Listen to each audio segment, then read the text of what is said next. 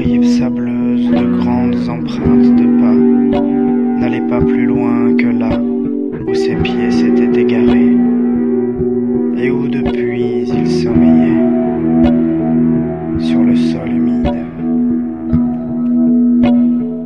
Sa dextre vieillie gisait sans force, apathique, morte, morte, dépouillée du sceptre, et ses yeux